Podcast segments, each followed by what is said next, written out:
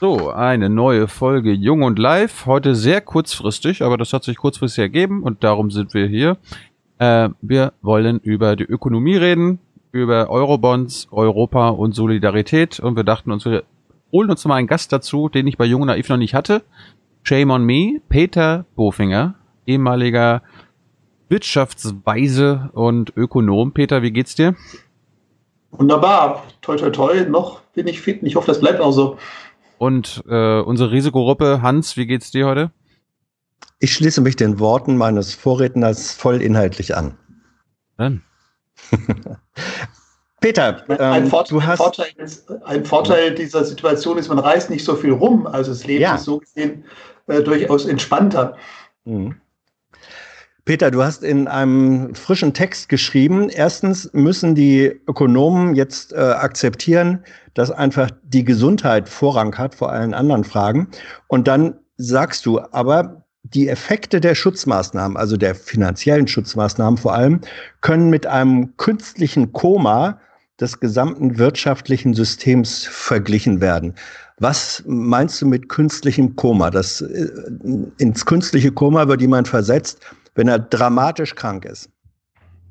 Ja gut, äh, der Grund für das künstliche Koma ist jetzt ja ein anderer. Der kommt eben aus diesen ganzen Maßnahmen, die man aus gesundheitlicher Sicht benötigt. Aber für die Wirtschaft ist es eben so, dass der normale Wirtschaftskreislauf jetzt in großen Teilen einfach lahmgelegt ist. Ähm, wie eben jetzt auch ein Mensch, der in so ein künstliches Koma versetzt wird. Und mit dem Bild will ich damit sagen, dass man jetzt, wenn man die Wirtschaft in diesen Zustand versetzt, mit diesen gesundheitspolitischen Maßnahmen, dass man jetzt eben dafür sorgen muss, dass das Wirtschaftssystem während dieser Phase ausreichend quasi künstlich ernährt und künstlich beatmet wird, dass es in dieser Phase keinen Schaden nimmt, sodass man, wenn das Koma zu Ende ist, wenn also die gesundheitlichen Maßnahmen nicht mehr benötigt werden, dass man relativ schnell und ohne Schäden wieder einen Neustart machen kann. Äh, zu diesen Maßnahmen gehören eben wesentlich die Finanzbeschlüsse, äh, Bundeshaushalt um 156 Milliarden Nachtragshaushalt. Insgesamt 700 Milliarden werden äh, da bereitgestellt, wenn man die ähm, Bürgschaften mit einrechnet. Das klingt für viele Leute unglaublich viel, unglaubliche Summe. Ist das unglaublich viel? Es ist viel Geld, aber man muss sehen, ähm, dass wir jetzt in der Finanzkrise 2008, äh, 2009 ähm, einen Anstieg des Schuldenstands um etwa 20 Prozentpunkte hatten, relativ zur Wirtschaftsleistung. Das würde in heutigen Zahlen auch etwa einem Betrag von 700 Milliarden Euro entsprechen. Also von daher ist die Größenordnung jetzt nicht so ungewöhnlich. Wichtig ist eben jetzt, dass man mit den Maßnahmen äh, dafür sorgt, dass dieser Patient keinen Schaden nimmt. Und bei den Maßnahmen muss man jetzt zwei unterschiedliche Typen von Maßnahmen unterscheiden. Das eine sind Maßnahmen, die quasi als Kredite äh, fungieren, also Liquidität den Menschen geben. Äh, aber das Geld, das sie bekommen, ist halt geliehen und sie müssen es zurückgeben. Und das andere sind Maßnahmen, wo die Menschen definitiv das Geld auch behalten dürfen. Und das ist natürlich deutlich besser als der Kredit. Wenn man die Maßnahmen jetzt betrachtet, die die Bundesregierung beschlossen hat, dann ist eben sehr viel jetzt äh, auf dem Kreditwege. Viele große Summen kommen da, dadurch zustande, dass Unternehmen die Möglichkeit haben, jetzt äh, bei der Hausbank Geld zu bekommen, für das jetzt der Bund über die Kreditanstalt für äh, Wiederaufbau zu etwa 80 oder 90 Prozent birgt. Ähm, das ist auch wichtig für, für die Unternehmen. Ähm, aber ähm, wenn man eben nur Liquiditätshilfen bekommt, hat man das Problem, dass sich in dieser Phase des künstlichen Komas die Schulden immer weiter aufbauen und äh, dass eben dann die Gefahr besteht, dass man am Ende doch insolvent wird und das wäre natürlich ein anhaltender Schaden. Die anderen Maßnahmen, die sind natürlich auch wichtig, sind eben Maßnahmen, wo direkt Geld für dauerhaft äh, jetzt den Unternehmen gegeben wird und auch den Arbeitnehmern. Und da die wichtigste Maßnahme ist das Kurzarbeitergeld. Das, die, das hat sich auch sehr bewährt äh, in der Phase der Finanzkrise. Und Kurzarbeitergeld heißt ja, dass ich jetzt als Unternehmen von den Lohnkosten entlastet werde. Ich muss also weniger laufende Zahlungen machen. Gleichzeitig ähm, bekommen die Arbeitnehmer ja für diese geringere Arbeitszeit weiterhin ein, eine, eine Zahlung, zwar nicht in voller Höhe, aber immerhin 60 Prozent dessen, was sie sonst bekommen hätten. Und wenn sie ein Kind haben, 67 Prozent. Das sind quasi direkte Transfers und das ist natürlich wichtig für die, für die Arbeitnehmer und es ist auch wichtig für die Unternehmen, weil sie dann tatsächlich von den Lohnzahlungen entlastet werden. Was auch gut ist, was bei diesen Maßnahmen ist, dass jetzt ja quasi Sofortzahlungen an äh, Solo-Selbstständige, an kleine Unternehmen äh, gegeben werden.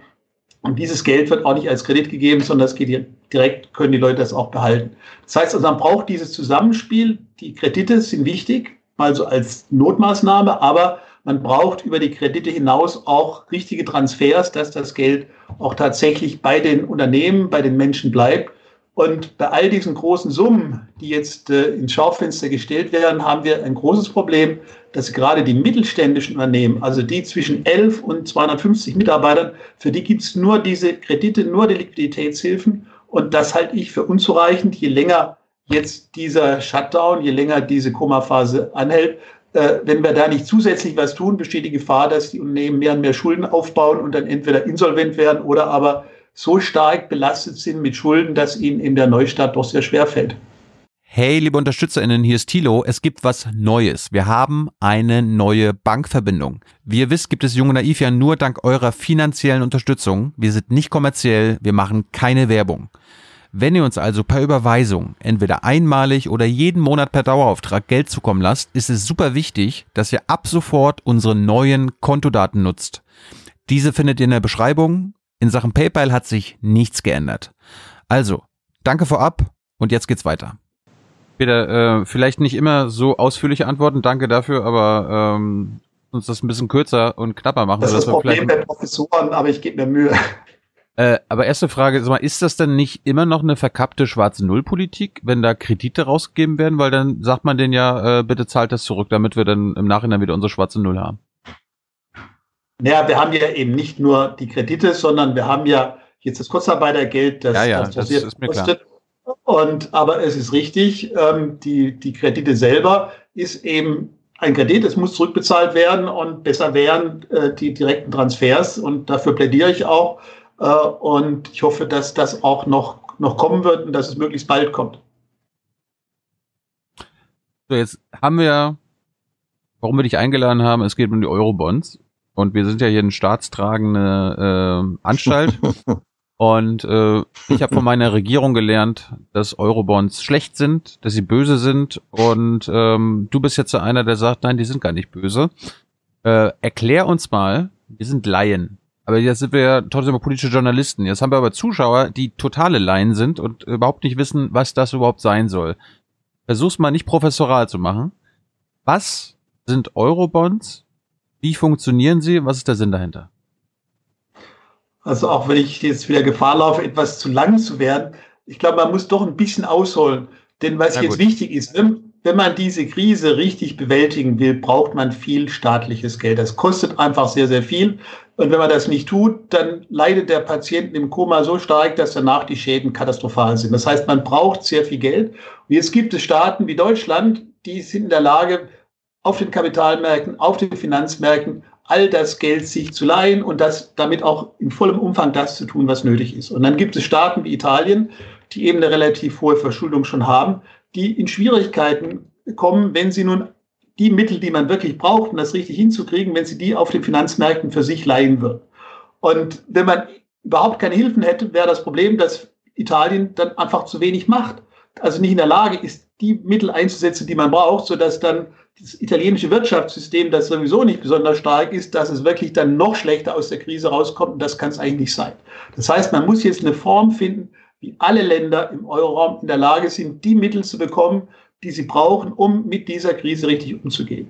Und die Bonds, von denen man jetzt spricht, ich würde das gar nicht Euro-Bonds nennen, sondern Corona-Bonds, ist jetzt die Idee, dass man sagt, das Geld, das man jetzt braucht, um das richtig zu finanzieren, das muss man ja sowieso sich auf den Kapitalmärkten leihen. Und das machen wir nicht jetzt so, dass jedes Land für sich das Geld leiht, sondern wir leihen uns zusammen einen großen Batzen an Geld. Wir stehen dann auch zusammen ein äh, für dieses Geld. Also wir haften gemeinsam dafür. Und das hat den Vorteil, dass ein Land wie Italien dann sehr viel günstiger an das Geld rankommt, äh, als, das, als es das bekommen würde, wenn Italien allein jetzt als Schuldner am Kapitalmarkt auftrete. Aber Peter, wir sind doch gerade so ein, äh, also die Leute am Kapitalmarkt mögen Deutschland doch so sehr, weil wir so gut gewirtschaftet haben die letzten Jahre und Jahrzehnte. Darum vertrauen sie uns. Und das ist doch nicht unsere Schuld, wenn die Italiener und die Spanier und die Griechen das nicht gemacht haben. Ja, ich glaube, das ist ein wichtiger Punkt, dass du das jetzt mal genauso formulierst. Ich meine ja auch, dass man differenzieren sollte zwischen den Euro-Bonds, die als Lösung für die Euro-Krise in den Jahren 2010 bis 2012 diskutiert wurde, wurden und den Corona-Bonds, die man jetzt für die Corona-Krise braucht. Bei den Euro-Bonds ging es damals darum, dass einzelne Länder von dem Schock betroffen wurden, dass sie nicht genug Geld am Kapitalmarkt aufnehmen konnten. Ähm, wobei man sich darüber streiten konnte, ob das auch vielleicht darauf zurückzuführen ist, dass sie Fehler in der Vergangenheit gemacht haben und in Deutschland war das Argument, wenn wir denen jetzt helfen, dann strengen die sich überhaupt nicht an, äh, ihre Wirtschaft zu reformieren und machen einfach so weiter. Die Corona-Bonds, von denen ich jetzt spreche, sind vollkommen anders motiviert. Es ist jetzt nicht das Fehlverhalten oder mögliches Fehlverhalten einzelner Länder, sondern es ist ein gemeinsamer Schock, der alle Länder trifft, für die alle Länder gemeinsam verantwortlich sind.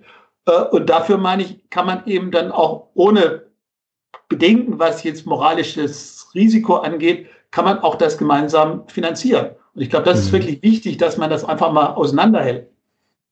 Ähm, das Prinzip aber bei beiden Bondsformen, ich meine, das sind Anleihen, das bedeutet, der Staat leiht sich Geld von wem auch immer, von Privatinvestoren äh, oder anderswo ähm, und sagt, und äh, leiht uns das Geld jetzt bitte und wir garantieren, dass es auch zurückgezahlt wird. Daher kommt dieses Geld. Und das Prinzip sowohl bei Euro als auch Corona-Bonds wäre aber eben, ähm, dass, die, dass diese Schulden ähm, oder Verpflichtungen gemeinsam getragen werden. Und das bedeutet, dass das wohlhabende und wirtschaftlich starke Deutschland einen relativ hohen Anteil dieser Verpflichtungen zu tragen hätte. Und da gibt es eben Menschen, vor allem in, der, äh, in den Unionsparteien, die sagen, das ist von der deutschen Verfassung her nicht zulässig, weil wenn wir am Ende, wenn das Ding schief geht und wir für diese Schulden zukommen äh, müssen äh, oder aufkommen müssen, dann sprengt das unseren Haushalt und das darf laut Verfassung nicht sein. Ja, man muss ja mal sehen, wenn, man muss ja sehen, wenn gemeinsam diese Haftung übernommen wird, ist es extrem unwahrscheinlich, dass jemals Deutschland dafür in die Haftung genommen wird. Das ist ja der Trick dieser gemeinsamen Haftung, dass alle Länder gemeinsam dann an den Märkten auftreten und die Wahrscheinlichkeit, dass dann Italien nicht in der Lage ist, äh, dieser Verschuldung nachzukommen, ist extrem gering. Also ich sehe dieses Risiko eigentlich nicht. Und wichtig, glaube ich, ist schon jetzt, dass man in dieser Situation, die wir haben, dass man auch jetzt äh, nicht sagt, jeder ist seines Glückes Schmied, sondern dass man solidarisch auftritt. Und das ist aber auch im Interesse Deutschlands, denn wenn wir jetzt Italien nicht helfen, wenn Italien das alleine machen müsste und wenn Italien jetzt aus dem Euro ausbrechen würde und wir würden jetzt eine Euro-Krise bekommen, dann wäre das das Letzte, was wir brauchen können. Der Worst Case wäre, wenn wir jetzt äh, ein Auseinanderbrechen des Euro bekämen, Deutschland die D-Mark wieder hätte und diese D-Mark würde in der Situation äh, in, in exorbitant sich aufwerten und würde dann die Wettbewerbsfähigkeit unserer Unternehmen massiv gefährden. Also es wäre wirklich das Letzte, was wir in dieser Situation tatsächlich benötigen. Aber Eurobonds sind im Grunde Vorläufer deiner Corona-Bonds. Richtig? Die, das, die, das, der, der ökonomische Mechanismus ist der gleiche, aber die hm. Situation ist eine vollkommen andere. Damals waren es eben asymmetrische Schocks, die eben einzelne Länder getroffen haben. Wie gesagt, man kann sich darüber streiten, ob das auch darauf zurückzuführen ist, dass diese Länder Fehler gemacht haben. Ähm, heute geht es eben um diesen gemeinsamen Schock, äh, den, der für alle Länder im Prinzip die gleiche Herausforderung stellt finanziell. Alle Länder müssten auch, müssen auch, damit das überhaupt funktioniert, sehr massiv da rangehen. Und äh, wenn sie dazu nicht in der Lage sind, dann gibt das eben schreckliche Folgeschäden. Ich glaube manchmal, die, dass die meisten Leute noch gar nicht so ganz erkennen, was eigentlich diese Corona-Krise bedeutet. In meinen Augen ist das so eine Art ökonomischer Tsunami der sich da aufbaut. Je länger das läuft, desto schlimmer wird das. Und ich glaube, man muss erkennen, wenn wir da nicht ganz massiv, und zwar in allen Ländern des Euroraums, äh, dagegenhalten, dann gibt das eine ziemliche Katastrophe. Und deswegen finde ich eigentlich diese, diese Corona-Diskussion jetzt zu vergleichen mit der Eurobond-Diskussion 2010, 2012, das ist eine vollkommen andere Situation. Es gibt Menschen, denen wird aber dennoch schwindelig, wenn sie Sätze hören wie, ich sage nur mal, die, die große Bazooka, whatever it takes, also wie viel Geld auch immer gebraucht wird, das haben wir schon und im Zweifelsfall drucken wir es selbst. Das war Draghi und letztlich ist das auch die aktuelle Situation. Da befürchten Menschen, wenn man das macht, wenn man einfach Geld druckt und sagt, wir haben es ja und wir behaupten, dass wir es haben, dann läuft das raus auf eine unglaubliche Inflation. Und da sagst du, nö, so ist es gar nicht. Da gibt es äh, die moderne Geldtheorie ähm, und die bietet da einen Hebel. Das ist doch ganz einfach. Ähm, wenn man eine Situation hat, wo eine Wirtschaft gut läuft, der Staat kommt jetzt auf die Idee, deutlich mehr auszugeben und er holt sich das Geld bei der Notenbank, dann gibt das Inflation. Logisch. Ne? Weil dann einfach eine zusätzliche Nachfrage entfaltet wird wenn die verfügbaren Gütermengen sich jetzt nicht ändern, dann treibt das die Preise nach oben, dann gibt das Inflation. Was wir heute erleben, ist ja eine Implosion unseres Wirtschaftssystems. Das heißt, dass wir, was uns droht, ist eine Deflation. Und wenn der Staat jetzt, die Staaten jetzt mit den Mitteln, die sie sich an den Finanzmärkten beschaffen, dazu beitragen, dass diese Implosion reduziert wird, dass die Lücken gestopft werden, die jetzt dieser Tsunami bei den Unternehmen, aber auch bei den Haushalten reißt, dann gibt das keine Inflation, sondern es vermeidet eine Deflation. Das heißt, man muss immer gucken, in welcher Situation was gemacht wird. Während du mal, lass uns das mal nach und nach abgehen, äh, auch die Fragen der Zuschauer mit einbauen. Äh, was wären denn Vorteile und Nachteile für Deutschland, wenn wir diese Corona-Bands machen? Dann reden wir über die Vorteile und Nachteile der anderen. Ja, für Deutschland würde ich sagen, halten sich die Nachteile in, in engen Grenzen, weil jetzt, äh, wenn Deutschland sich über Corona-Bonds verschuldet, würde ich sagen, die Zinsen sind ziemlich gleich, da die EZB dahinter steht und ja auch gerade bei Corona-Bonds ja sehr viel besser in der Lage wäre, das anzukaufen als diese nationalen Anleihen. Das heißt also, wir haben eigentlich wenig, wenig Risiken bei, bei dem Ganzen. Und äh, wie gesagt, der, der Nachteil ist, äh, wenn Italien ähm, aufgrund dieser, dieser Krise ähm, ein Wirtschaftssystem hat, das, das nun wirklich dann massiv am Boden liegt und das über Jahre hinweg der Fall ist, ähm, dann haben wir auch in Deutschland damit ein Problem und weil eben einfach ein wichtiger Wirtschaftspartner massiv geschwächt ist und das kann nicht das sein, was wir wollen. Und der Extremfall eben, wenn es zu einem Auseinanderbrechen des Euro käme, wir wieder unsere D-Mark kriegen, dann sehe ich eben das Problem, dass die massiv im Wert nach oben geht und je höher der Wert der Währung ist, desto teurer sind unsere Produkte im Ausland. Und das wäre für unsere Industrie, die ja auch aus dieser Krise nicht gestärkt rauskommt, äh, wäre das auch eine ziemliche Katastrophe. Gut, was sind die Vorteile für Italien und was sind die Nachteile? Also ich sehe für Italien ehrlich gesagt überhaupt keine Nachteile, aber der Vorteil ist, dass Italien eben in der Lage ist, diese riesigen Finanzierungslasten äh, zu schultern, ohne dass äh, jetzt die Zinsen nach oben gehen, dass Italien überhaupt in der Lage ist, all das zu tun, was man tun muss, eben jetzt ohne Angst äh, die Maßnahmen zu machen, diesen Koma-Patienten am Leben zu halten, äh, dass danach irgendwie noch eine Finanzkrise droht. Das heißt, die Voraussetzung, dass Italien richtig agieren kann, ist, dass es weiß, es ist in einen solchen Schirm eingebunden und das Ganze eben auch zu niedrigen Zinsen finanzierbar ist. Du hast nun ähm, mit mehreren Kollegen zusammen den Aufruf für Corona-Bonds als Appell, als offenen Brief gestartet und äh, veröffentlicht vor ein paar Tagen. Ähm, das war vor zehn Tagen, glaube ich ungefähr. Äh, wie war die Reaktion darauf, wenn man so etwas öffentlich macht? Gibt es Reaktionen äh, sowohl aus der Politik, die kennt, die ihr kennt euch ja schon ein bisschen länger, als auch aus der Fachwelt. Äh, früher wurden die Bond-Gedanken vielfach abgelehnt. Weicht das jetzt auf? Entsteht da eine neue Nachdenklichkeit oder bleiben die alten Gräben, wie sie immer waren? Ja gut, die Politik hat jetzt ja nicht besonders enthusiastisch reagiert. Und ich muss sagen, das fand ich auch nicht so wirklich gut, denn wenn man die Menschen in Deutschland davon überzeugen will, dass man sagt, das ist jetzt eine andere Konstellation und jetzt ist Solidarität gefragt, ist es nicht sehr zielführend, wenn jetzt, sagen wir, der Wirtschaftsminister von vornherein sagt, solche ollen Kamellen, die wollen wir gar nicht.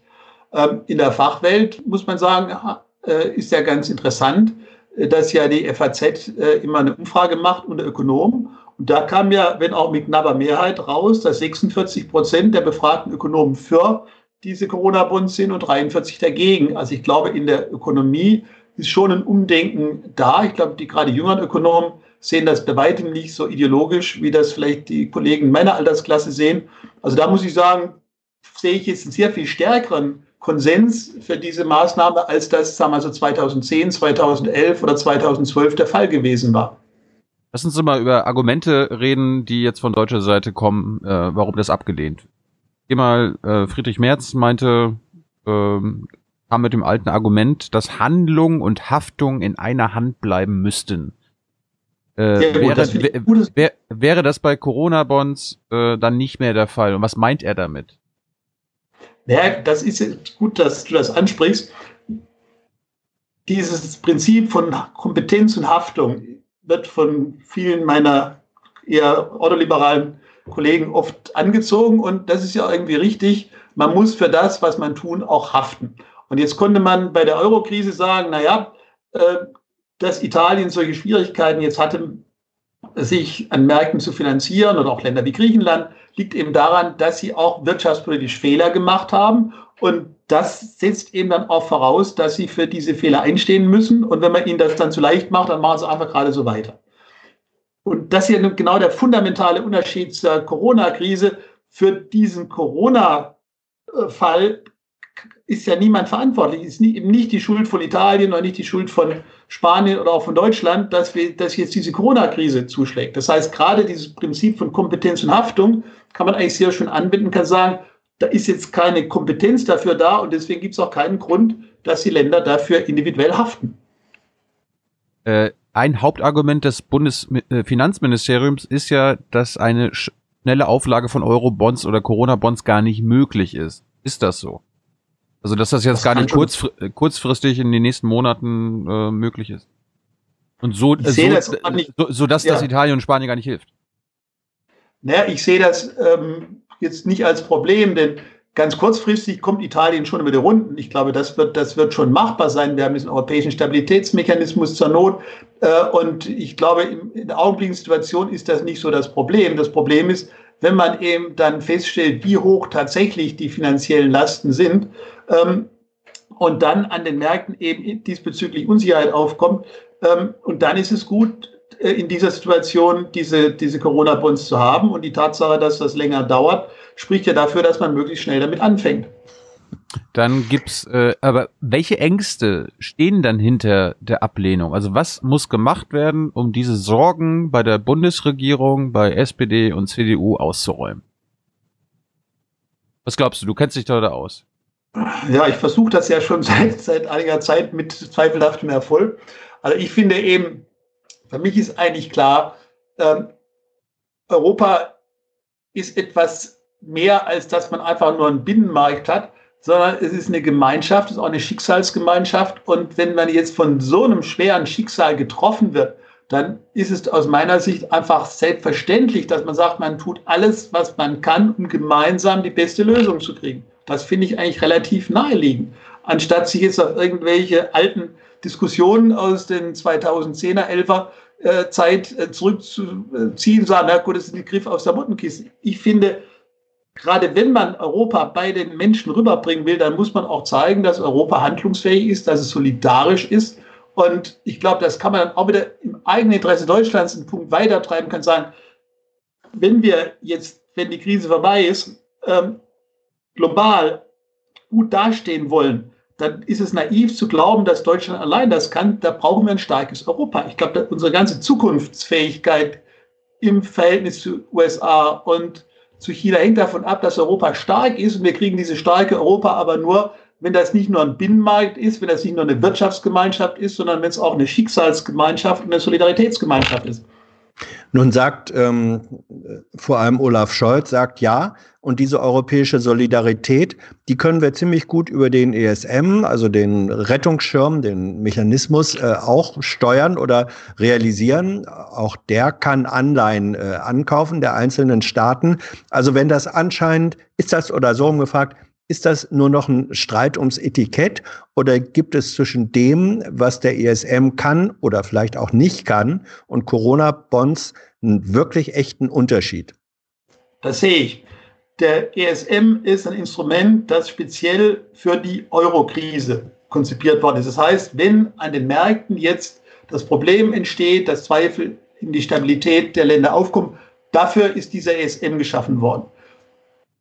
Die Corona-Bonds sind aus meiner Sicht dafür da, dass diese großen zusätzlichen Lasten, die jetzt äh, durch diese Corona-Krise entstehen, dass die in einer Art und Weise getragen werden können, dass das für alle Länder verkraftbar ist. Das, in meinen Augen sind das zwei unterschiedliche Instrumente. Und wenn wir jetzt die, die, die Länder über den ESM finanzieren, dann ist das entweder so, dass nur Italien da reingeht, dann ist es stigmatisiert, das sagt man, äh, das sieht man schon, das funktioniert nicht. Oder alle Länder nehmen sich da ein bisschen Geld aus dem ESM, dann werden aber die Ressourcen des ESM eben nicht mehr, nicht mehr optimal genutzt. Und es besteht die Gefahr dann, dass wenn der ESM leergeräumt ist, dann haben wir nichts mehr, um jetzt der, für die nächste Euro-Krise was zu tun. Also da meine ich klare Zutat, zu, zu, Zuordnung der Instrumente. ESM ist für Euro-Krisen, die ja immer wieder kommen können, durchaus auch auftreten können, wenn die Krise vorbei ist. Äh, Corona ist speziell einmalig da, um die Finanzierungslasten solidarisch zu tragen, die jetzt durch diese Corona-Krise entstehen.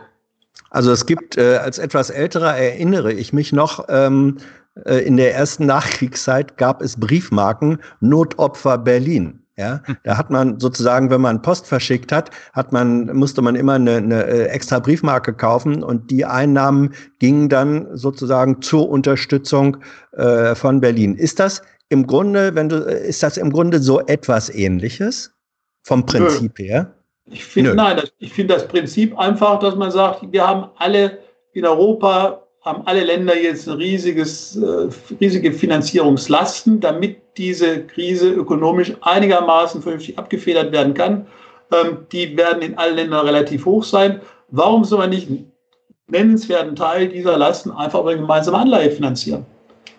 Was, was, ich sehe gar nicht, was dagegen spricht. Ja, aber ich meine, du, du kennst dich doch aus. Du, du redest mit den Finanzministern in den letzten Jahren. Also, die müssen dir doch Gründe nennen, warum sie das nicht machen.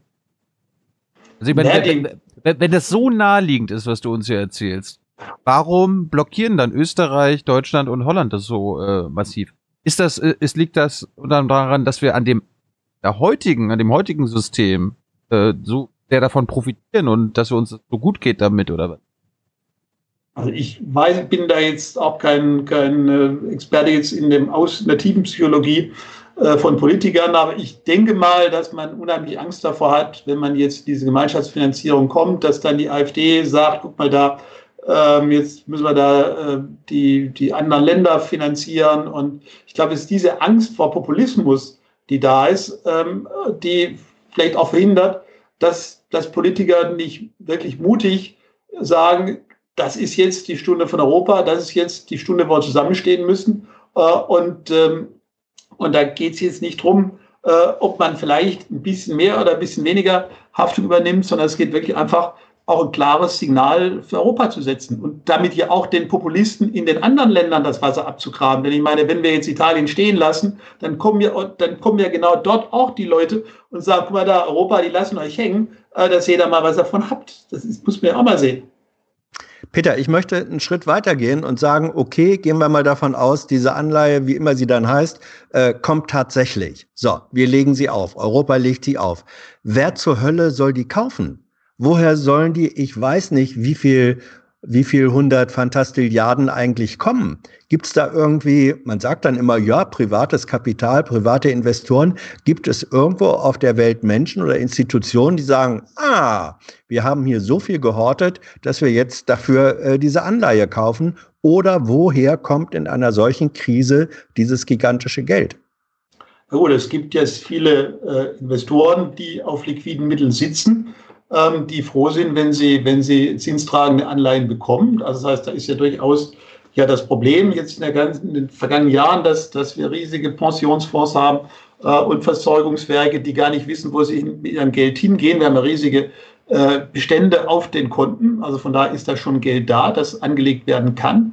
Und zum anderen ist es auch klar, im Zweifel müssen dann die Notenbanken eintreten und werden diese Papiere kaufen. Ich meine, das ist in so einer Extremsituation relativ normal. Das wird in den USA so sein. In Japan haben wir seit Jahren die Konstellation, dass der Staat riesige Schulden hat und dass die, ein Großteil dieser Schulden auch wieder von der Notenbank aufgekauft wird, ohne dass da die geringsten Probleme entstehen. Also wir müssen einfach sehen, wir haben eine enorme, enorm extreme Situation im Augenblick. Ich glaube, manche Leute haben das, glaube ich, noch nicht so ganz, ganz erkannt, dass das jetzt nicht äh, eine Diskussion ist, die wir, wie wir sie vielleicht jetzt vor einem halben Jahr oder so geführt haben. Wir haben eine Extremsituation und da werden wir auch extreme Maßnahmen nicht nur jetzt in der Gesundheitspolitik brauchen, sondern auch in der Ökonomie. Und es ist überhaupt kein Problem, falls es Probleme gibt beim Absatz solcher Anleihen auf den Märkten, wenn die Notenbanken dann diese Anleihen aufkaufen. Das werden sie in den USA machen, das werden sie in Großbritannien machen, das werden sie in Japan machen und das wird dann auch im Euroraum sein. Und für die EZB ist es leichter, Anleihen zu kaufen, wenn das eine Gemeinschaftsanleihe ist, als wenn sie dann solche nationalen äh, Anleihen aufkaufen muss. Das ist nochmal die Frage. Die, ja. Äh, vielleicht kannst du gleich nochmal. Die EZB die bessere Lösung, ja. wenn, wenn sie über Anleihen das Ganze finanziert, als man sagt, naja, die muss jetzt über irgendwelche Rettungsprogramme einzelne Länder finanzieren. Also ich glaube, gerade für die Unabhängigkeit der EZB ist enorm wichtig, dass man ihr ein Instrument gibt, das eben nicht mehr nach einzelnen Ländern aufgestellt ist, sondern das ein Gemeinschaftsinstrument ist. Dazu eine Frage von Stefan. Er fragt dich, wozu überhaupt noch Eurobonds bzw. Corona-Bonds, wenn die EZB eh alles aufkaufen wird, was Italien, Spanien und Co. an Anleihen gegen Geld tauschen wollen? Ja, der, der Punkt ist eben der, ähm, die EZB ist ja bei ihren Anleiheprogrammen ja gezwungen, auch die Kapitalschlüssel einzuhalten. Sie kann da ein bisschen von abweichen, aber sie kann das nicht, nicht unbegrenzt machen. Nicht? Und deswegen ist natürlich so ein äh, Corona-Bond hat den Vorteil für die EZB, dass eben das ganze Paket ist, dass das dann schon ein Gemeinschafts, äh, Gemeinschaftsanleihe ist und man kann ja da nicht den Vorwurf machen, dass sie jetzt einzelne Länder bevorzugt. Und das ist genau das, die Sorge, die ja, oder diese Kritik, die immer kommt, dass man sagt, die EZB darf jetzt nicht nur italienische Anleihen kaufen, aber wenn sie einen Corona-Bond kauft, dann ist das Problem weg. Hm. Äh, dann gab es die Frage von Alexander, der Euro wurde eingeführt mit dem Gedanken, dass die Politik der Mitgliedstaaten dann zusammenwächst. Ist das ausreichend geschehen? Ist das mit Eurobonds bzw. Corona-Bonds genauso oder gibt es die gemeinsame Staatlichkeit dafür schon? Nein, die gemeinsame Staatlichkeit gibt es nicht. Das ist ja genau das Problem. Nicht, wenn wir jetzt einen Euro-Finanzminister hätten, wenn wir ein Euro-Budget hätten, wenn wir quasi eine Euro-Ebene hätten, wie die USA jetzt ihren Bundesstaat haben, dann wäre es ganz einfach. Dann würde eben diese Bundesebene, wie das in den USA der Fall ist, die Anleihen ausgeben, die Notenbank kauft die Anleihen der Bundesebene, dann funktioniert das. Also, dass wir über solche Konstruktionen reden, ist ja genau Ausdruck der Tatsache, dass wir die monetäre Integration haben, aber dass die politische und vor allem die fiskalpolitische Integration fehlt. Hans. Ja, ähm, ich würde gern äh, äh nochmal auf die nationale Ebene äh, zurückkommen. Ähm, Im Moment kann ja keiner sagen, wie lange dieser äh, Shutdown, faktische Shutdown, äh, noch anhält. Also alle gucken jetzt auf den 20. Äh, April. Was ist denn aber, wenn das noch weiter anhält, wenn also der Patient länger im künstlichen Koma ähm, gehalten wird?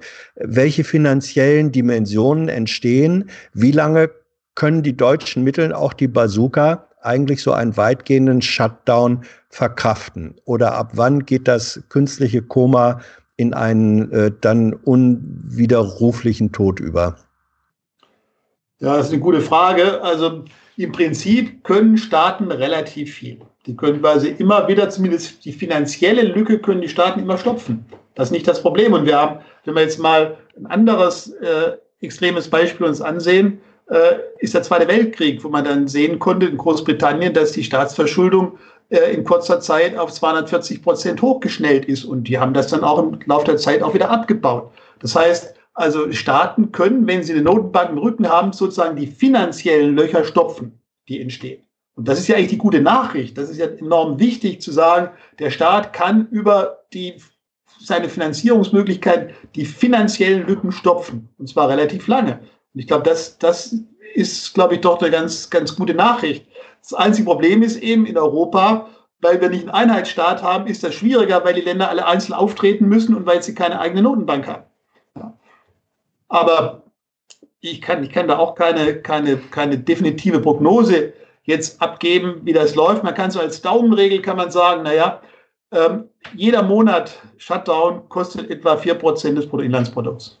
Kann man einfach rechnen. So ein Monat ist etwa 8% des Jahres. Und also, 8, also ein Monat, einer von zwölf sind etwa 8% des Jahres. Und die Hälfte davon sind 4%. Das heißt, jeder Monat kostet etwa 4% Bruttoinlandsprodukt. Und der Monat nach dem Shutdown, da wird es auch nicht zu 100% laufen, vielleicht zu so 75. Das heißt, es kostet nochmal 2% Und so kann man jetzt, man weiß, wie lange der Shutdown ist, kann man die Kosten ausrechnen. Aber da wir alle nicht wissen, wie lange der Shutdown ist, kann man natürlich jetzt auch nicht eine seriöse mhm. Schätzung dieser Kosten machen. Man kann sagen, was jeder Monat so kostet. Ne? Peter, du hast gerade den Zweiten Weltkrieg angesprochen. Äh, wir können ja auch mal ein bisschen groß denken und äh, davon ausgehen, dass jeder Staat, jede Gemeinschaft äh, in der Welt jetzt gerade ähm, massiv sich äh, verschuldet und äh, Staatsschulden anhäuft.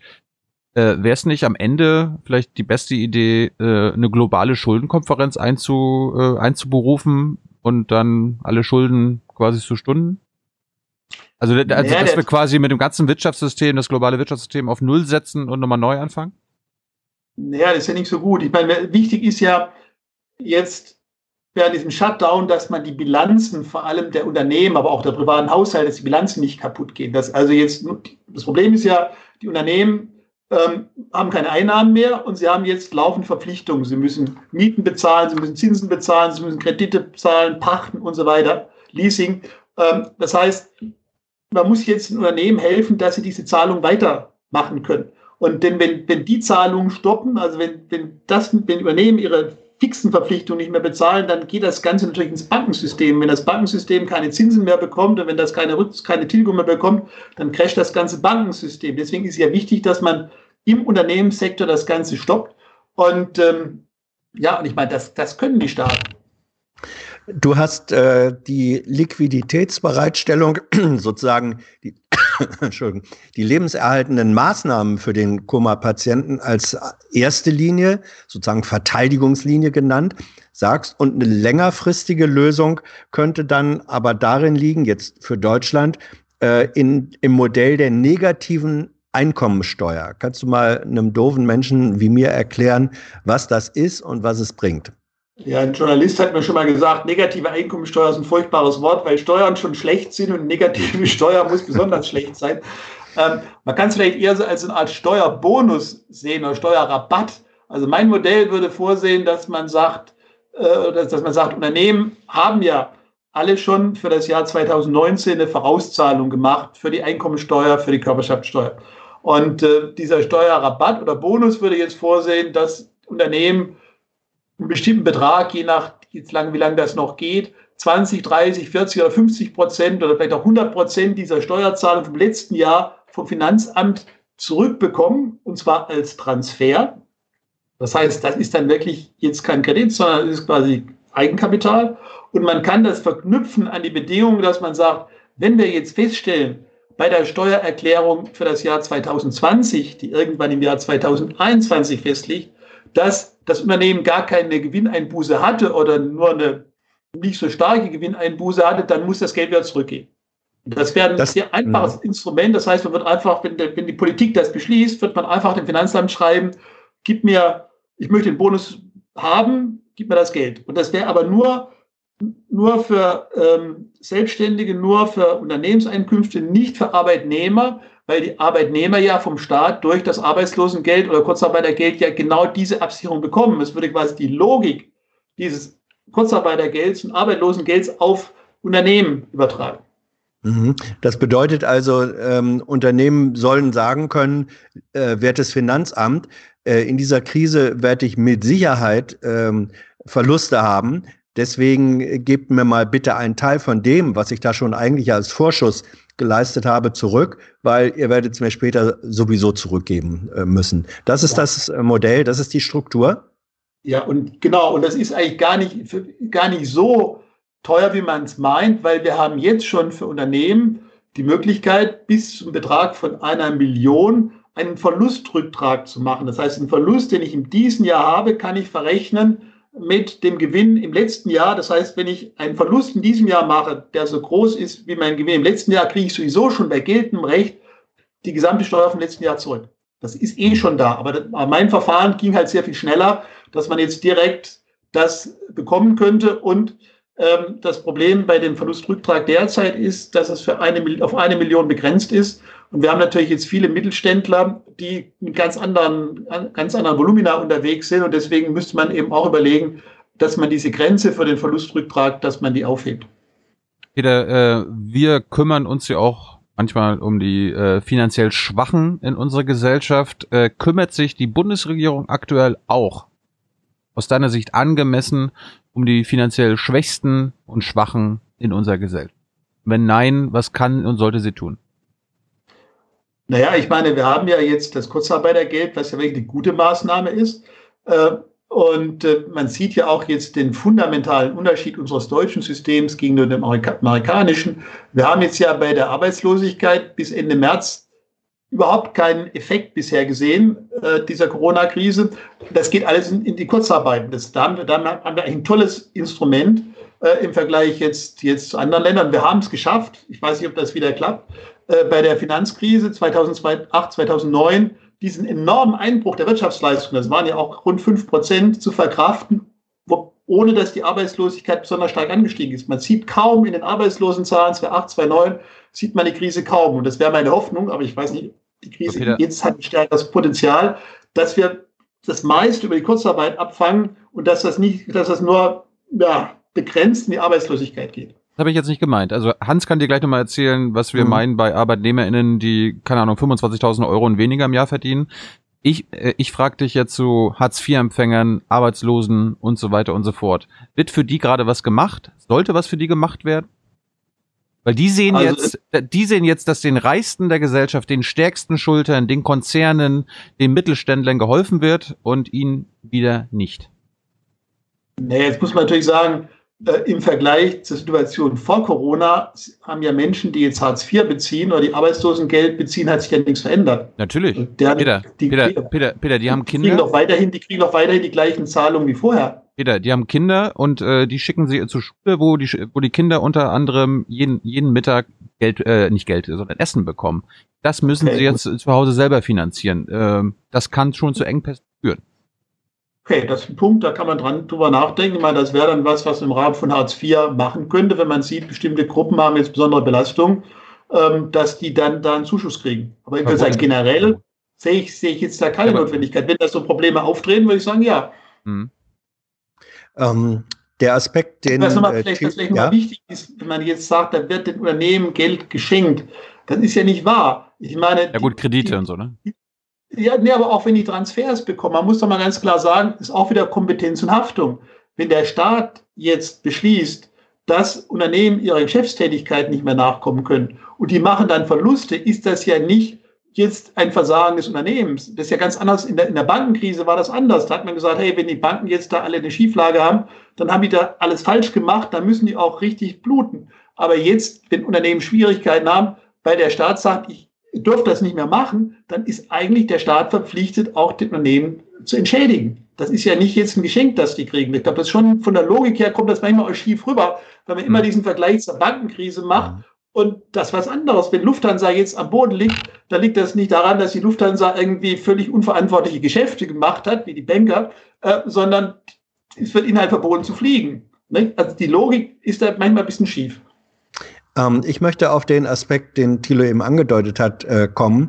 Es gibt Menschen, die haben, sagen wir mal, die haben, die haben einen Job, die haben Arbeitsplatz, äh, haben Jahreseinkommen von 25.000 Euro oder so.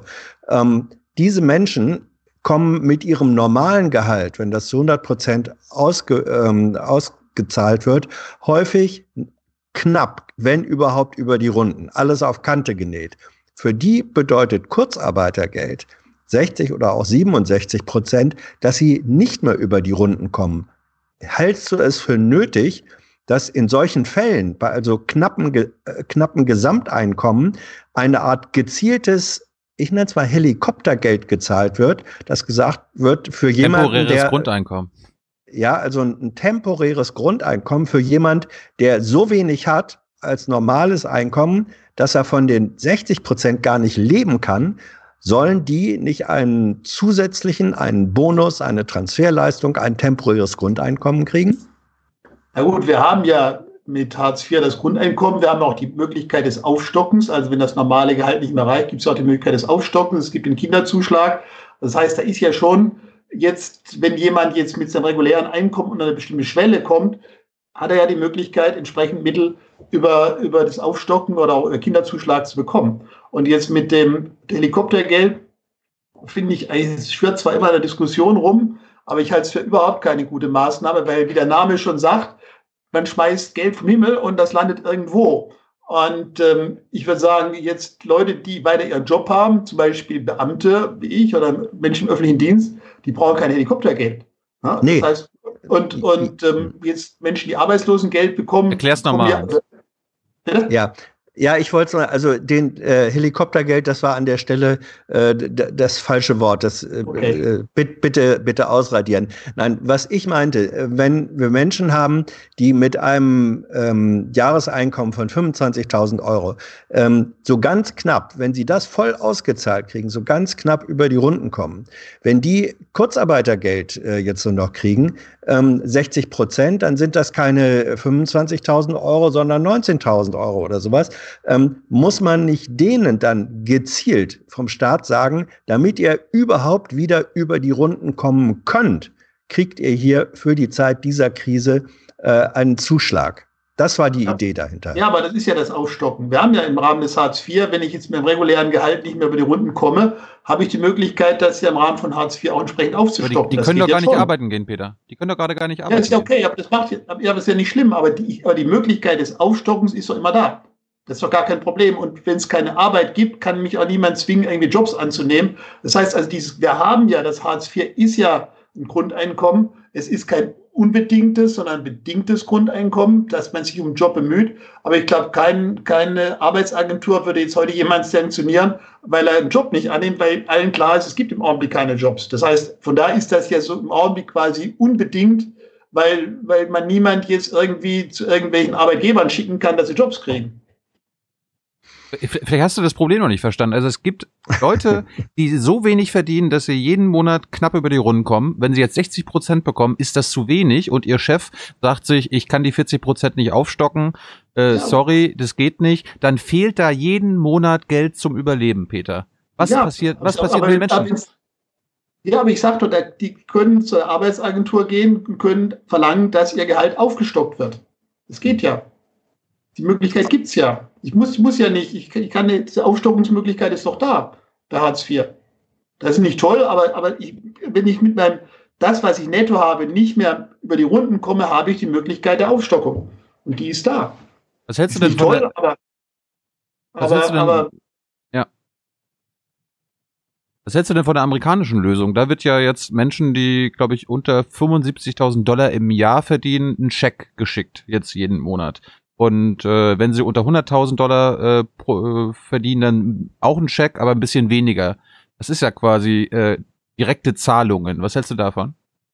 Ja, das ist, weil ich schon sagte, wie Helikoptergeld, also ungezielt jetzt Schecks zu verschicken.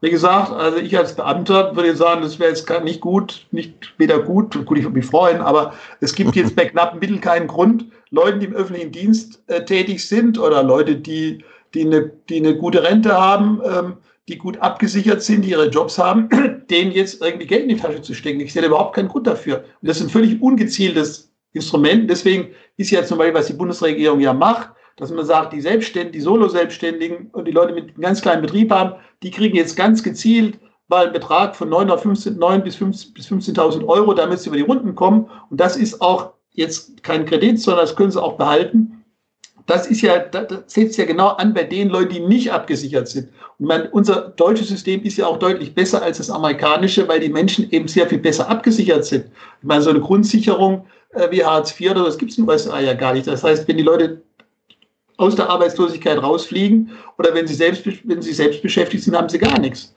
Ja. Wobei jetzt auch ein wichtiger Punkt noch ist, dass ja auch die Bundesregierung ja auch, auch vorsieht, dass, dass jetzt Selbstständige, die überhaupt keine Einnahmen mehr haben, dass sie auch unter ähm, relativ einfachen Konditionen auch äh, Zugang zu Hartz IV haben. Das ist ja auch nochmal ein zusätzliches Absicherungselement für die Leute, die jetzt eben als Selbstständige ähm, sonst keine, keine wirkliche Absicherung haben. Hans, ähm, lass uns mal ein paar Zuschauerfragen mhm. äh, probieren. Ja. Ich weiß nicht, ich weiß nicht, wie lange Peter Zeit hat, darum, äh, die würden mir sonst den Kopf abreißen, wenn ich hier nicht die Zuschauerfragen stelle. wir fangen mal mit, Peter, wir fangen mal mit Corona Koala an, so heißt sie auf Twitter. Äh, mich würde interessieren, was Peter von der Idee eines bedingungslosen Grundeinkommens hält. Hätten wir das schon, wäre die Corona-Krise für viele wohl nicht ganz so existenziell bedrohlich. Ich glaube, es wäre sogar noch schlechter, weil das bedingungslose Grundeinkommen von der Idee her sieht, dass alle Sozialleistungen, die wir sie jetzt haben, äh, ersetzt werden durch einen einheitlichen Grundbetrag von 600, 800 Euro. Das ist ein Modell, das heißt, Peter. Das ist ein ja, Modell. Aber bei, ja, aber bei, bei diesem Modell haben jetzt Menschen, die arbeitslos werden, Kurzarbeitergeld kriegen, die würden gar nichts kriegen, weil die müssten auf 600, 800 Euro runterkommen. Und wenn sie arbeitslos werden, kriegen sie alle diese 800 Euro und kriegen nicht jetzt ein Arbeitslosengeld, das doch, wenn sie mehr verdient haben, deutlich höher ist. Das ist ja ein Grundproblem des bedingungslosen Grundeinkommens, zumindest der Modell, die ich kenne, das einfach eine Flatrate macht und damit die Sicherungssysteme, die wir haben, die ja sehr viel differenzierter sind und sehr viel mehr bieten, äh, ersetzen. Und deswegen wäre das für die meisten Leute wäre das schlechter. Okay, du, du, du kennst da diese neoliberalen BGE-Modelle, die die anderen Sachen alle abschaffen wollen. Ich rede jetzt von Modellen, die es zusätzlich kommt, dass nicht die anderen Sachen ohne abschafft. Aber gut, Raskas will von dir wissen, zeigt die Corona-Pandemie als dritte globale Wirtschaftskrise des 21. Jahrhunderts nach der Dotcom-Blase 2000 und der Finanzkrise 2008, 2009, dass der Kapitalismus ein viel zu krisenanfälliges Wirtschaftssystem also ich würde behaupten, dass der Sozialismus mit der Corona-Krise auch nicht viel besser zurechtgekommen wäre. Das ist jetzt eine ganz einfache Ausrede von dir. Wieso? Ja, ich meine, wenn das ganze Wirtschaftssystem stillsteht, ähm, wäre der, wär der Sozialismus jetzt auch nicht viel, viel weiter. Wäre doch genauso. Ich meine, wenn ich jetzt einen Sozialismus habe und alle Fabriken stehen still, die Leute gehen nicht mehr in die Geschäfte, wo ist jetzt der Unterschied? Das, hat, das ist ja das Spannende, dass jetzt in der Krise das ja ein, ein sehr reguliertes Ding ist, ist ja nicht mehr, der Markt wird ja einfach stillgelegt. Also ich würde es, also ich bin, wüsste jetzt nicht, was der Sozialismus da besser machen würde. Ich habe doch jetzt gar nicht den Sozialismus genommen. Wir reden jetzt über den real existierenden Kapitalismus in unserem.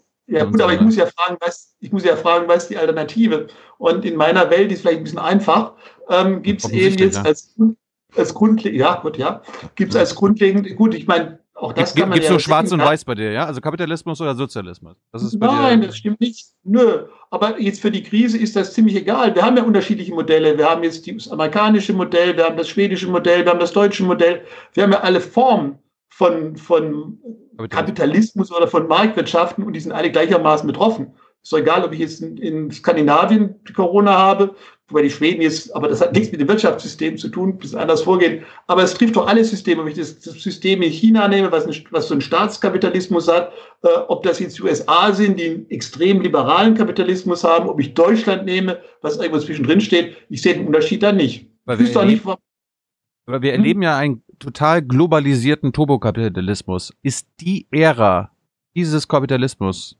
jetzt äh, mit dieser Corona-Krise vorbei. Ich meine, wir erleben ja, wo unsere Sachen hergestellt werden, wo die Medikamente herkommen und so weiter. Wir erleben gerade, dass wir unheimlich abhängig von anderen Staaten sind, äh, was vielleicht eigenen Überleben zum Nachteil ist jetzt.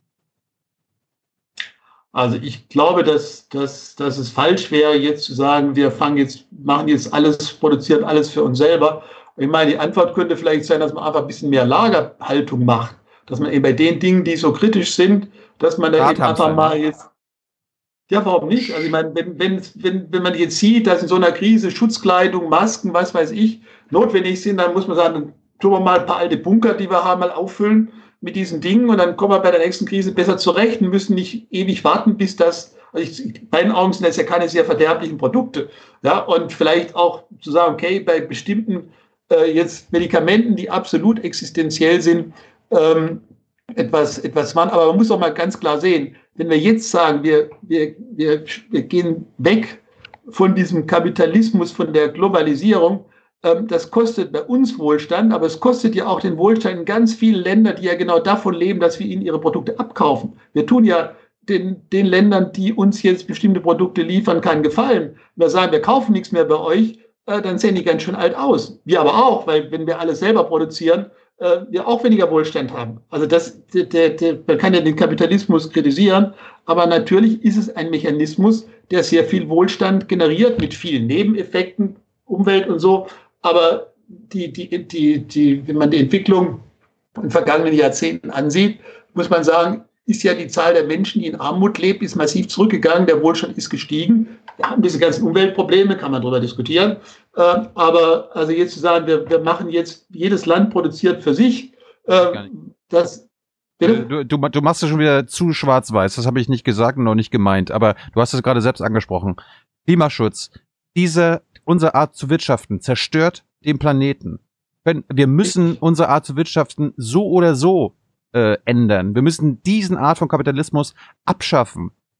Können wir diese Krise nicht dazu nutzen, die Gelegenheit jetzt am Schopfe zu packen? Ja, die Frage ist, ob wir, wenn wir jetzt Klimaprobleme haben, ähm, ob wir dann jetzt, um nochmal schwarz-weiß zu malen, also planwirtschaftliches System kann es nicht sein, nur um das mal ganz klar zu sagen. Denn, denn wenn die Umwelt irgendwo mit Füßen getreten wurde, dann war das in diesem planwirtschaftlichen System. Und ich meine, dass es auch in diesem Kapitalismus. Das ist ja wie Hans-Werner Sinn. Also Thilo, lass ihn ausreden. Ja, ja, ich ja.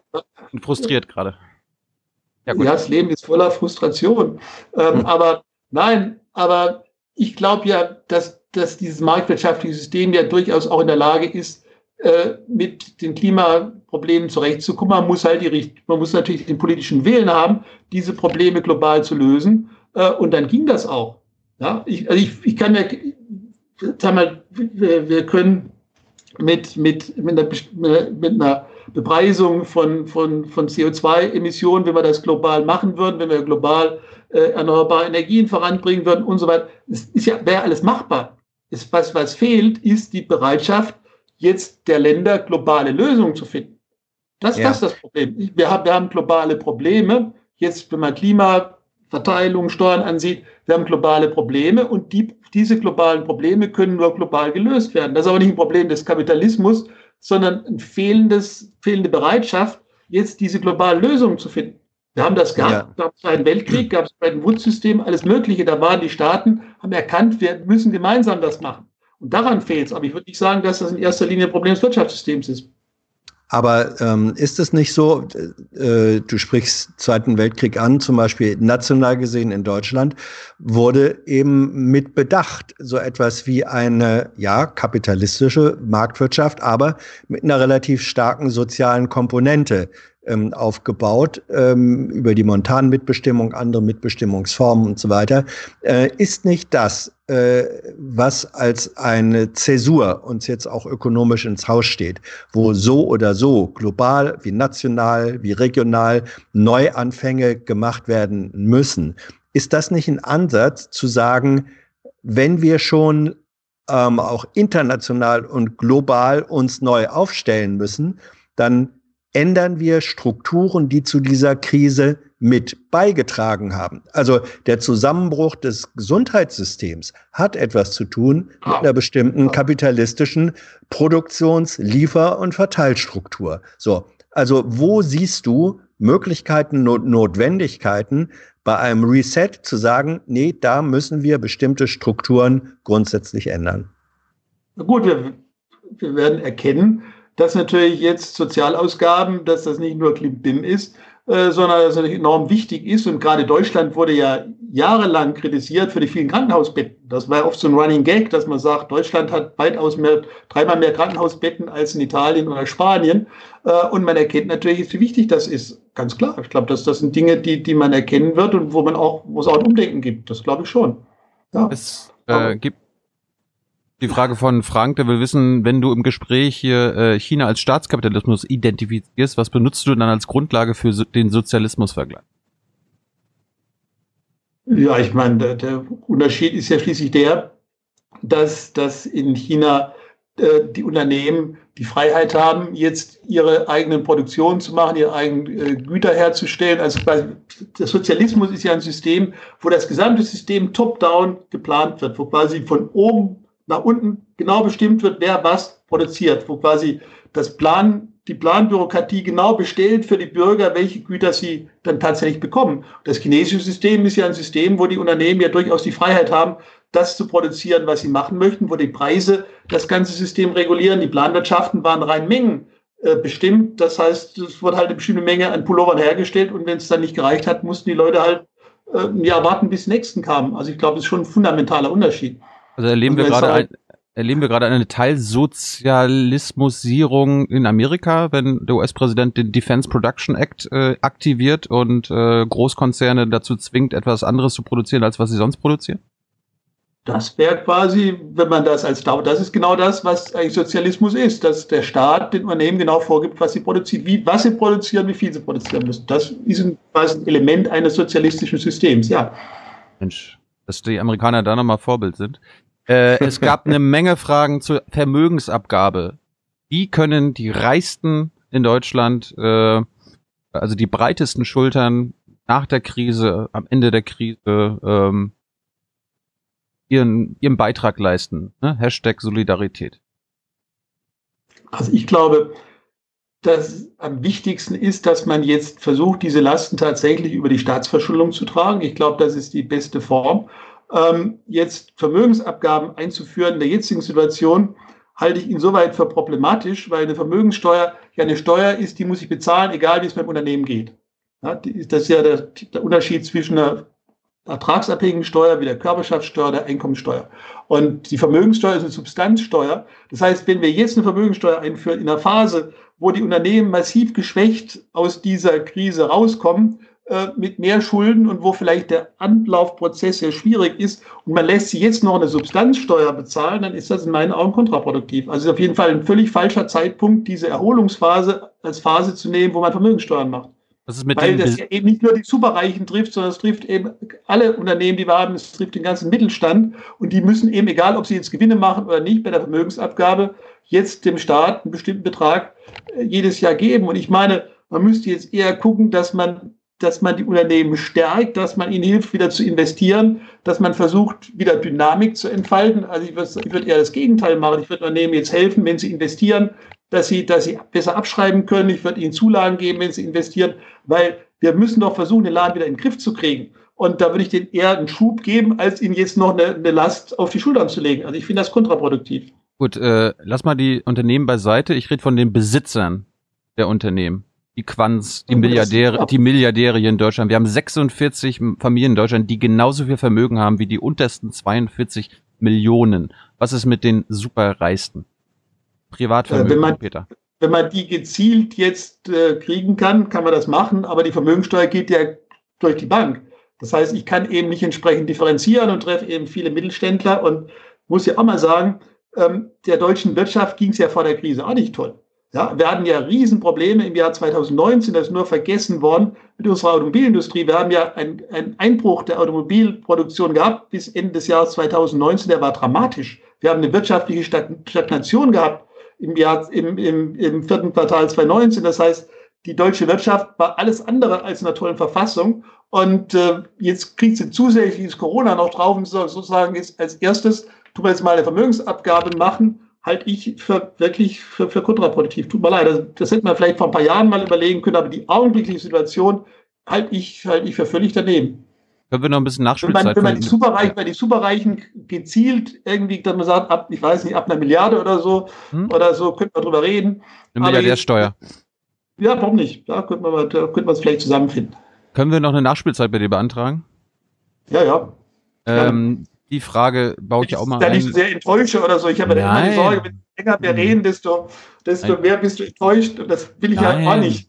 Nein, du, wir müssen ja hier mal ein bisschen Konflikt äh, äh dafür sorgen. Absolut. Das kennst du ja aus ja. Talkshows. Äh, was hältst du, wird gefragt, von der umgangssprachlichen Bezeichnung als Wirtschaftsweiser? Ist das nicht zu dick aufgetragen? Also ich habe mich nie so bezeichnet. Ähm, und man kann erklären, woher das kommt. Das, das Gremium heißt Sachverständigenrat zur Begutachtung der gesamtwirtschaftlichen Entwicklung. Das heißt, wenn man jetzt irgendwie in den Nachrichten jemand vorstellen will, muss man sagen, Herr Bofinger ist Mitglied des Sachverständigenrats zur Begutachtung der gesamtwirtschaftlichen Entwicklung. Dann ist schon der Spot, wo man eigentlich was sagen wollte, vorbei. Und das erklärt jetzt, wo dieser etwas komische Ausdruck Wirtschaftsweise herkommt, wobei man ja viele Verballhornungen kriegt. Also manchmal schreiben die Leute es auch mit AI, Wirtschaftsweise. Und die beste Frage, die ich mal bekommen habe im schriftlichen Statement war, wie wird man wirtschaftsweise mit AI? Und da habe ich gesagt, man muss Vater und Mutter erschlagen. Also es ist, es ist also, aber es erklärt einfach, weil das Gremium so sperrig ist, in seinem Namen. Nicht? Also das, das, das, ich glaube, da hat man versucht, jetzt in Kurzform zu bringen.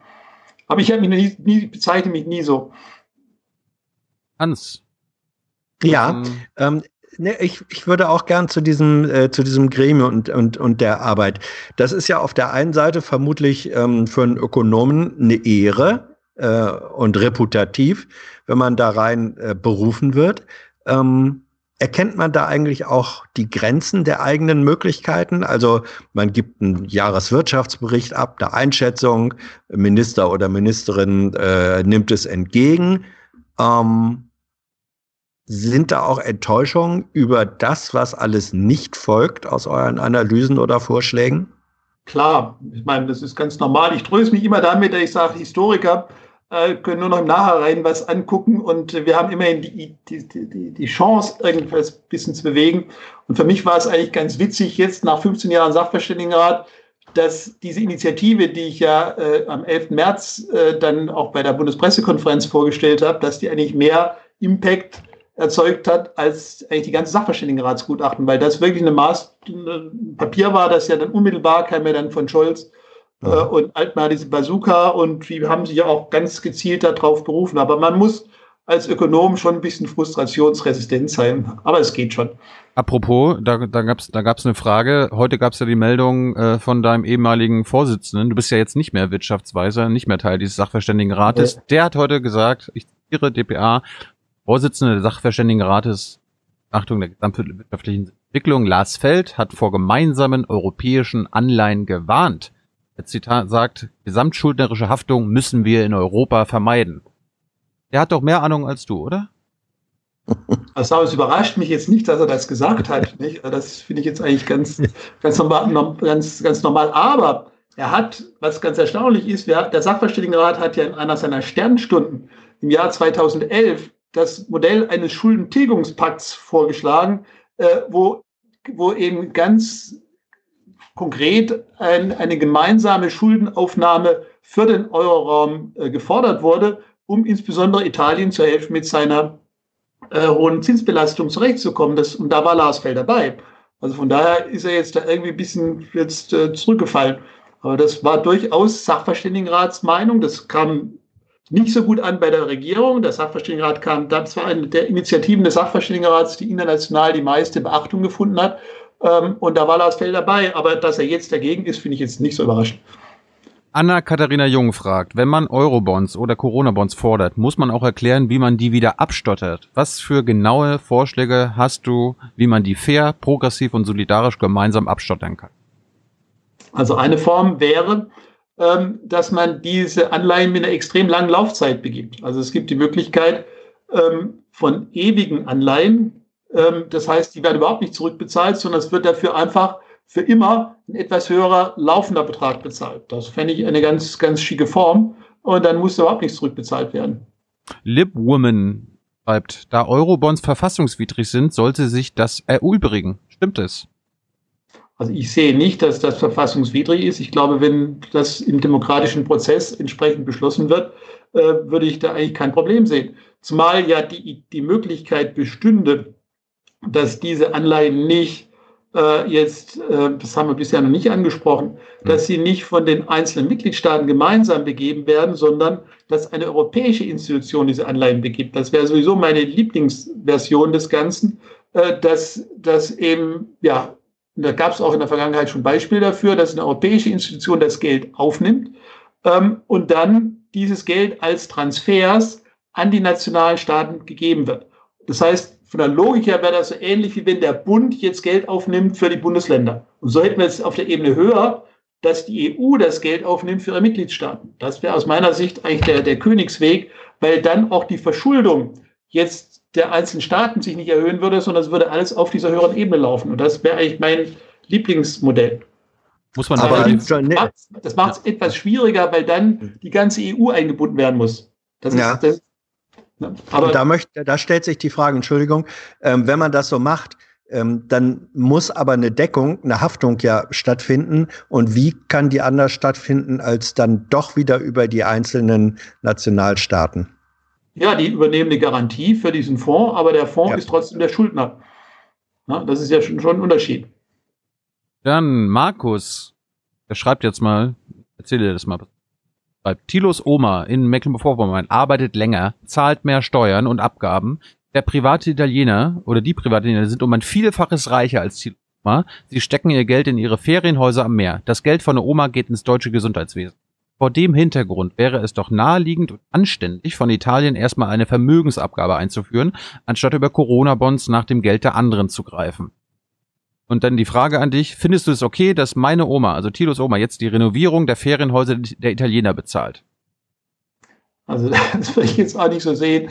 Und es ist auch ein gewisses Missverständnis dieser Corona-Bonds. Die Idee ist ja gerade nicht, dass wir jetzt den Italienern Geld geben, sondern wir geben die, den Italienern die Möglichkeit, Geld aufzunehmen an den Kapitalmärkten, das sie für sich verwenden. Das heißt, die Oma äh, muss nichts bezahlen, sondern Deutschland nimmt ja auch dann entsprechend Kredit auf und kann vielleicht helfen, äh, dass bei der Oma irgendwie die, die, die Landstraße äh, neu gemacht wird äh, oder, oder ja, was weiß ich, dass, dass, äh, äh dass, dass vielleicht die, die Kommune das Geld hat, ein schönes Altersheim für die Oma zu machen. Dann fragt Zwölfe, äh, die Fragen hatten wir jetzt auch schon an Olaf Scholz und Co. gestellt.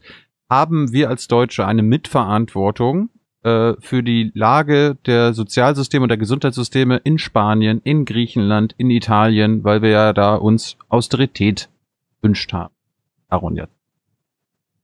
Also diese Austeritätspolitik war sicher überzogen. Da meine ich auch, dass Deutschland ähm, viel, zu, viel zu rigide war. Und man sieht das ja auch ein bisschen, man muss ja mal bei der Austeritätspolitik unterschiedliche Phasen unterscheiden. Wir hatten eine Phase bis etwa 2013, wo diese Austerität ziemlich massiv geübt wurde. Ab 2014 war die Austerität eigentlich ziemlich vorbei. Das heißt, die Länder haben dann höhere Defizite machen können und da lief es ja auch deutlich besser. Das sah man dann, gerade Spanien ist ein schönes Beispiel, dass die ab 2014 Defizite von vier Prozent hatten und die Wirtschaft wieder ganz gut gelaufen ist. Das heißt, wir haben sicher mit dieser Austeritätspolitik die Situation unnötig äh, erschwert und das hat sicher auch zu Einsparungen in den Gesundheitssystemen dieser Länder geführt und das zeigt jetzt eben, ähm, dass, dass natürlich dann gerade da, wo die Gesundheitssysteme besonders schlecht ausgestattet sind, diese, diese Corona-Krise besonders stark durchschlägt. Bist du der Meinung, dass wir unser deutsches Gesundheitswesen so beibehalten können, wie es jetzt aktuell ist? Das ist ja auch profitorientiert gemacht worden, die letzten zwei. Also unser deutsches System hat sich ja bisher ganz gut bewährt, muss man sagen. Das, das ist ja bisher durch die Toi Toi Toi äh, ganz, ganz gut durch die, durch die Krise gekommen. Und ähm, es ist ja ein Versuch bei diesem Gesundheitssystem so eine Mischung zu machen zwischen quasi jetzt planwirtschaftlichen Elementen, zwischen marktwirtschaftlichen Elementen. Und äh, ich bin jetzt nicht so der ganze Experte äh, für das Gesundheitssystem, aber klar, man kriegt dann immer relativ schnell auch Fehlentwicklungen, wenn man jetzt ähm, die äh, Krankenhäuser danach bezahlt, äh, nach Fällen bezahlt dann versuchen sie natürlich, die Leute relativ schnell durch das System durchzuschleusen. Das ist ein Anreiz, dann nicht mehr so viel Pflege vorzuhalten. Also dieses, dieses DRG-System, wo man also quasi für den Blinddarm so und so viel Geld kriegt, e-, egal wie lange jemand im Krankenhaus ist, ist natürlich ein Problem, wenn man dann versucht, den möglichst schnell rauszukriegen. Weil man eben, wenn, wenn, wenn, der, wenn das gemacht ist, dann jeder Tag, den er länger im Krankenhaus liegt, ist halt, ist bringt nichts mehr. Ne? Das heißt, ist halt immer eine Gratwanderung. Vor diesem System wurden die Leute nach, wurden die Krankenhäuser nach der Dauer des Krankenhausaufenthalts bezahlt und haben die die Leute dann übers Wochenende im Krankenhaus gelassen. Also es ist ein sehr schwieriges äh, Auspendeln und das gerade das Gesundheitssystem ist jetzt ja ein System, wo sich so diese planwirtschaftlichen und marktwirtschaftlichen Elemente verschränken. Und das macht es halt unheimlich schwierig, das richtig zu machen. Aber ich bin da auch nicht so der Experte, ehrlich gesagt. Ich habe da großen Respekt vor der Komplexität dieses Systems. Wir sind auf der Zielgeraden unserer äh, Unterhaltung hier. Tobias fragt dich, wird uns die internationale Konkurrenz dazu führen, dass der Zwang zum Mithalten die Katastrophe eskalieren lässt? Zum Beispiel durch schwerere Engpässe, verfrühte Aufhebung der Maßnahmen. Ich, ich glaube das eigentlich nicht so. Ich glaube nicht, dass, dass jetzt diese, diese globale Konkurrenz da so das Thema ist. Man, Im Prinzip betrifft das ja alle mehr oder weniger gemeinsam und, und die Hauptprobleme jetzt, die die Wirtschaft hat, ist ja, dass gerade dieser Binnenkonsum so, so schwach ist. Ich meine, das ist ja das Besondere dieser Krise im Vergleich zu allen anderen Krisen, dass, dass sie so eine Konsumkrise ist. Also die Krisen, die man sonst hat, sind Krisen im Immobilienmarkt, äh, im Investitionsbereich, bei den Exporten. Und der Konsum ist normalerweise ein absoluter Stabilisator. Der ist sehr, sehr träge, was ja gut ist, und stabilisiert den Prozess. Und das, was wir jetzt haben, ist, dass der Konsum kollabiert. Äh, und, und das ist wirklich was ganz Spezielles. Und das ist eigentlich für jedes Land ein Anreiz, natürlich möglichst schnell diese Beschränkung aufzuheben, dass der Konsumbereich wieder, wieder normal läuft. Ne? Äh, Jill fragt dich, wie stehst du zur Modern Monetary Theory? Ja, ich finde das genau die Theory, die man jetzt braucht. Und wenn es jemand interessiert, hm. ähm, kann ich ja nur auf meinen Twitter-Account verweisen. Da habe ich jetzt vor einer guten Woche äh, einen Beitrag geschrieben für Social Europe, wo ich sage, jetzt ist die Stunde der Modern Monetary Theory. Und Modern Monetary Theory besagt das, was ich jetzt ich immer wieder auch mal gesagt habe. Mhm. Staaten, wenn sie groß sind, haben keine Finanzierungsprobleme. Und im Zweifel kauft die Notenbank die Anleihen. Das heißt, und das ist ja die gute Nachricht, dass, dass, Staaten, große Staaten relativ lange, relativ viel dieses System einfach mal mit Finanzmitteln am Leben halten können. Das ist nicht perfekt, aber es ist ja eine gute Nachricht, denn was wäre, wenn wir jetzt Angst haben müssten, dass unser Staat noch kollabiert, dass wir einen Staatsbankrott kriegen. Das, das wäre wirklich schlimm. Und wir können eigentlich, und das sagt die Modern Monetary Theory, die Staaten, die großen Staaten sind robust und können da sehr viel und sehr lange stabilisieren. Und ich glaube, das ist eine ganz, ganz wichtige Message. Und wie gesagt, zum Beispiel bei Corona-Bonds, im Euroraum ist es schwierig, weil die jetzt eben jetzt äh, die, die, nicht diese politische Einheit haben. Aber diese Grund, Message, glaube ich, soll man einfach mitnehmen. Wir brauchen ein bisschen was Beruhigendes, oder? Wir brauchen irgendeinen, der jetzt irgendwie dieses Finanzsystem, dieses, dieses Wirtschaftssystem, auch das Finanzsystem irgendwie durch die Krise bringt. Hm. Oder? Hans, vielleicht äh, hast du gleich auch nochmal eine Frage. Hier die letzte ja. Zuschauerfrage. Christian will wissen, wie du die ökonomische Situation in den USA einschätzt. Sind die in der, in der gleichen Lage und werden das genauso gut hinbekommen wie wir oder steht da noch viel mehr auf dem Spiel? Gut, dass die USA haben natürlich deutlich weniger, weniger soziale Sicherungssysteme. Deswegen ist natürlich für die viele Menschen, man sieht ja, jetzt ist ja abenteuerlich, wie in den USA die Arbeitslosigkeit nach oben geknallt ist. Das heißt, es fehlt halt dieses Kurzarbeitselement. Und das, damit ist das ganze System natürlich auch, auch destabilisierender.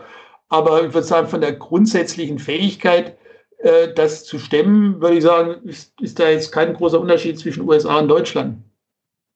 Ed Banger will wissen, welches Ökonomie-Lehrbuch sollten Interessierte jetzt lesen, um in der Isolation ein bisschen Wirtschaftswissenschaften zu lernen? Naja, ich könnte jetzt Werbung machen für mein Lehrbuch. Ähm, also wenn du mir schon den Ball so vor, zuspielst. Du darfst nicht dein eigenes ähm, nennen. Naja, es ist aber einfach das Beste. Ähm, Natürlich. Sonst hätte ich es nicht, geschrieben. Ähm, also, ja, würde ich schon sagen, dass das, also, also ohne, ohne falsche Bescheidenheit. Ähm, es ist das einzige Lehrbuch, wo das Finanzsystem vernünftig beschrieben wird, beispielsweise. Ähm, und zwar auch im Vergleich zu allen amerikanischen Lehrbüchern das einzige Lehrbuch, wo jetzt auch neue Dinge wie Bitcoin und Libra beschrieben werden. Mhm. Es ist ein Lehrbuch, wo gezeigt wird, wie es tatsächlich zur Arbeitslosigkeit kommt, ohne dass die Preise sind. Also ich glaube schon, dass es viele Features hat, ähm, die aber jetzt höre ich auf mit der Eigenwerbung. Ja, du selber, äh, selber schuld, weil das Frage ich, ich, ich wollte, genau, Tilo, ja, wie wär's denn mit Marx? Meine Frage. Ja, also wenn jemand glaub, sagt. Einfacher, einfacher ist meins. ja, aber wenn jemand sagt, ähm, jetzt ist die Chance, jetzt ist die Chance, endlich mal die blauen Bände oder in welcher Farbe auch immer, die da schon ewig im Bücherregal stehen, jetzt lese ich es mir mal durch. Bringt das heute noch was, äh, Marx das Kapital zu lesen? Und wenn ja, was? Also ich bin dann mir nicht sicher, ob das furchtbar viel große Einsichten bringt.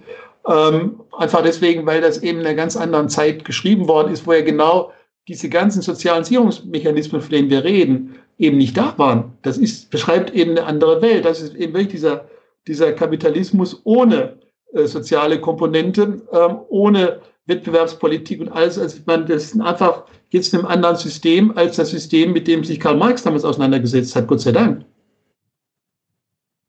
Interessante Sachen heute. Ähm, hast du denn allgemeinen Buchtipp, äh, der jetzt nicht dein eigenes Buch, kann ja auch irgendwie ein Roman sein oder so weiter und ein Filmtipp, das wird sich noch. Oh, da bin ich total schlecht, ehrlich gesagt. Also, Was liest du denn gerade? Liest du ja nicht dein eigenes äh, Buch? Ich habe gerade ein lustiges Buch gelesen über die Abi-Feier. Sehr nettes Buch äh, wo, wo jetzt die Probleme entstehen bei so Patchwork-Familien, die jetzt äh, mit ihren Kindern eine Abi-Feier machen und sich fragen, wer jetzt bei wem am Tisch sitzt. Also ich weiß gar nicht, wie der Autor heißt, aber ein sehr, sehr nettes Buch, sehr, sehr amüsant und da ja viele, viele Leute vielleicht auch solche Patchwork-Konstellationen mhm. äh, haben, äh, ist das, glaube ich, ein ganz, ganz hübsches und erheiterndes Buch. Und Filmtipp? Filmtipp, hm. Wie ist auch irgendwie so aus dem Stand. Oh, wie viel habe ich den gesehen jetzt vor kurzer Zeit?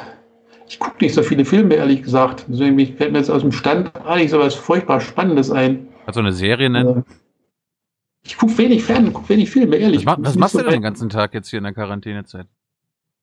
Ich mache einen ganzen Augenblick, mache ich von morgens bis abends äh, Corona. Hm. Und ich habe angefangen selber zu kochen. Was ich eigentlich. Ah, ein Kochbuch ja. also. Ja, ich mache das einfach so, braucht man heute nicht mehr. Ich mache das ja aus dem Internet. Ist ja nicht so schwierig. Aber ich habe festgestellt, dass man durchaus gut kochen kann.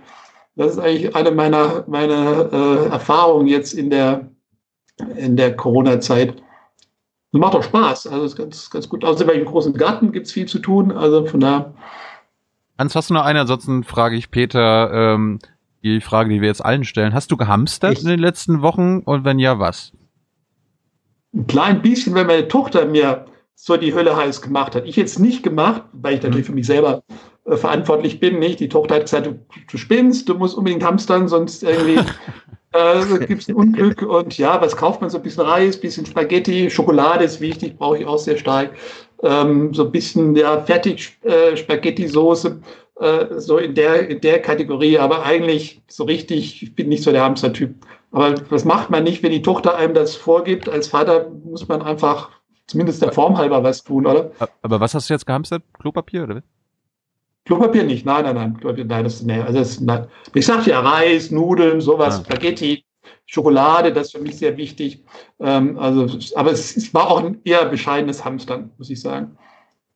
Meine allerletzte Frage ist, ähm, wenn wir in, sagen wir mal, zwei Jahren auf die Corona-Krise zurückblicken, wer sind dann global die Leidtragenden und wer die Nutznießer?